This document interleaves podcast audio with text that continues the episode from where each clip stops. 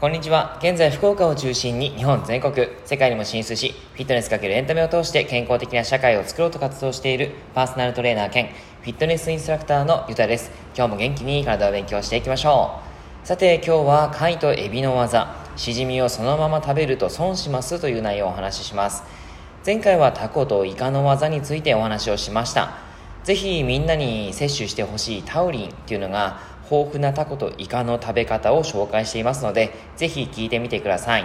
で今日は貝とエビの技、しじみはそのまま食べると損しますよっていう内容ですが、えっ、ー、と、しじみはお好きな方いますかね？えー、実はですね、しじみっていうのはそのまま食べると損をするものなんですね。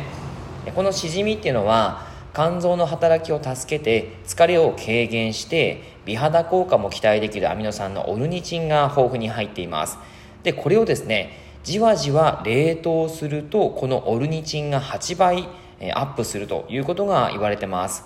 えっと、皆さん、あのスーパーから例えば買ってきて、それをどういうふうにしますかね？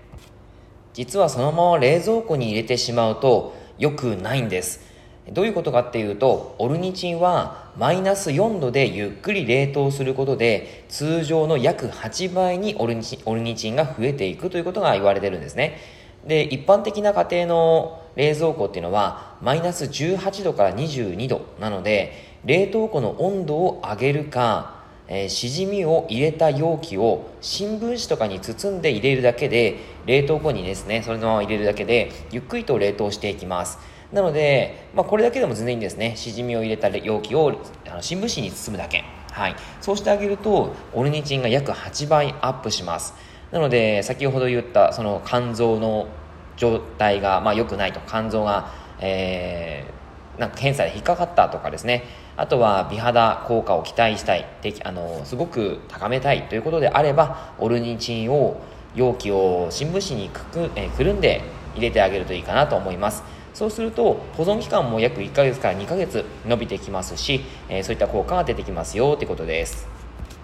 さらに冷凍によってしじみ内部の細胞が破壊されて、えー、グルタミン酸って言って疲労回復効果がさらに高まるうまみ成分が入ってるんですね。それも増えて味も美味しくなります。で冷凍しじみっていうのは解凍せずにそのまま鍋とか味噌汁に入れるっていうのがおすすめです。ただ生のしじみには腸内のビタミン B1 を破壊してしまうアノイリナーゼという酵素が含まれているので冷凍しじみも必ず加熱をしてもらうといいかなというふうに思います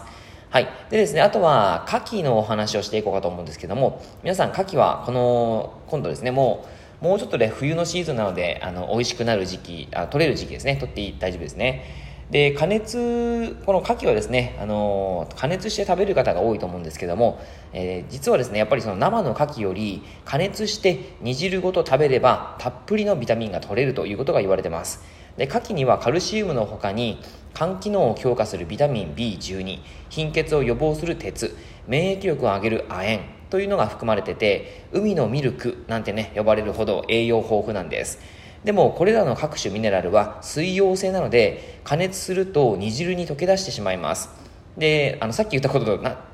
逆なんじゃないか。